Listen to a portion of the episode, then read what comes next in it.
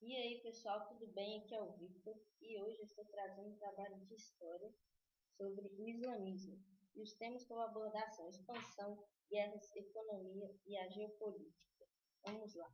A expansão do islamismo. Após a morte de Maomé, o islamismo se expandiu. Abu Bakr, pai da segunda esposa do profeta, foi eleito califa pelos discípulos de Maomé.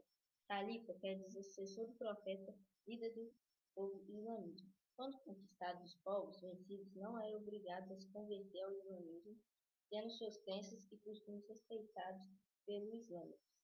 Desse modo, existe uma liberdade religiosa, tanto para os cristãos quanto para os judeus. Contudo, para continuarem professando a própria fé e para não sofrerem as consequências da Guerra Santa, tinham que pagar um imposto denominado infiel. Agora, a Guerra Santa. A palavra Judá aparece muito nos meios de comunicação em referência aos grupos terroristas como chamado Judá Islâmica e reivindica atentados cometidos em Israel e outros lugares.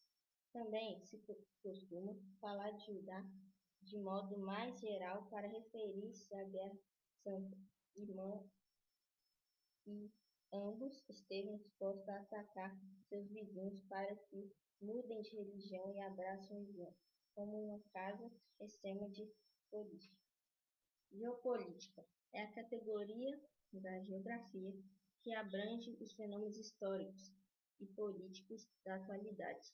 Sendo assim, a geopolítica tem como função o estudo das perspectivas, geografias e histórias para assim oferecerem as aplicações e reflexões sobre os temas abordados. E a última é a, é a economia. O Império Islâmico ocupava uma posição intermediária entre a Europa, a África Negra e a Índia e a China. A situação favoreceu o crescimento de um comércio internacional. As rotas comerciais terrestres e marítimas eram utilizadas principalmente por mercadores árabes, persas e judeus. Obrigado a todo mundo que ouviu aqui e tchau.